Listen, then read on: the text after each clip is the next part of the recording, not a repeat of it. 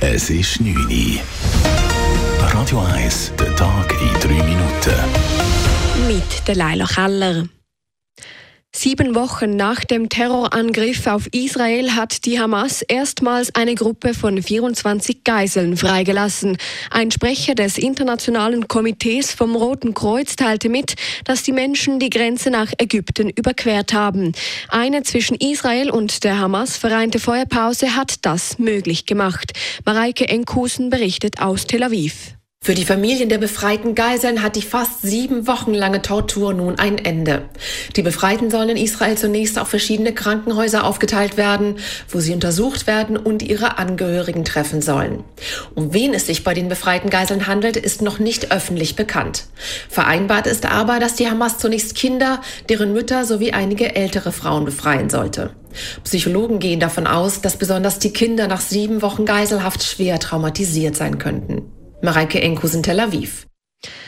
Die SP geht definitiv mit zwei Kandidierenden ins Rennen um den frei werdenden Bundesratssitz.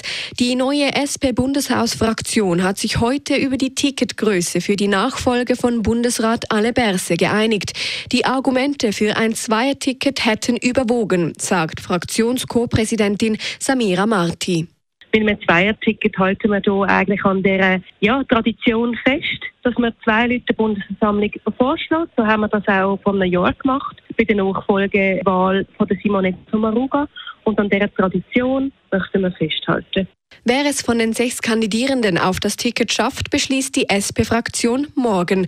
Zur Wahl stehen der Zürcher Ständerat Daniel Josic, der Basler Regierungspräsident Bert Jans, die Berner Regierungsrätin Evi Alemann, der Nationalrat Matthias Ebischer aus Bern, der Bündner Nationalrat Jon Pult und der Wartländer Nationalrat Roger Nordmann.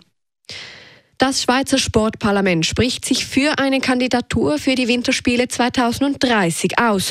So haben die Pläne von Swiss Olympic heute eine nächste Hürde genommen. Das Sportparlament, bestehend aus den Delegierten der Sportverbände, stimmte an der heutigen Jahresversammlung einstimmig für eine Kandidatur. Der Entscheid bedeutet, dass nun der Weg frei ist für gezielte Gespräche mit dem Internationalen Olympischen Komitee IOC. Momentan stehen noch zwei weitere Kandidaturen Kandidaturen, die von Schweden und Frankreich im Raum. Die römisch-katholische Kirche schafft ein schweizweites kirchliches Gericht für Missbrauchsfälle. Das hat der Basler Bischof Felix Gmür angekündigt. Neben der staatlichen Justiz soll das bistumsübergreifende Gericht ab 2024 über die künftige Rolle der beschuldigten Personen in der Kirche urteilen. Das Gericht soll aus Fachleuten bestehen, die sich mit Kirchenrecht auskennen, aber nicht zwingend der katholischen Kirche angehören. Bis jetzt kümmerte sich jeweils ein Gericht des eigenen oder eines anderen Bistums um die Missbrauchsfälle. Radio 1 Wetter. In der Nacht kann es zu örtlichen Schneefällen, das sogar bis in die tiefen Lagen kommen. Morgen Morgen gibt es dann längere trockene Abschnitte und vereinzelt Aufhellungen im Flachland.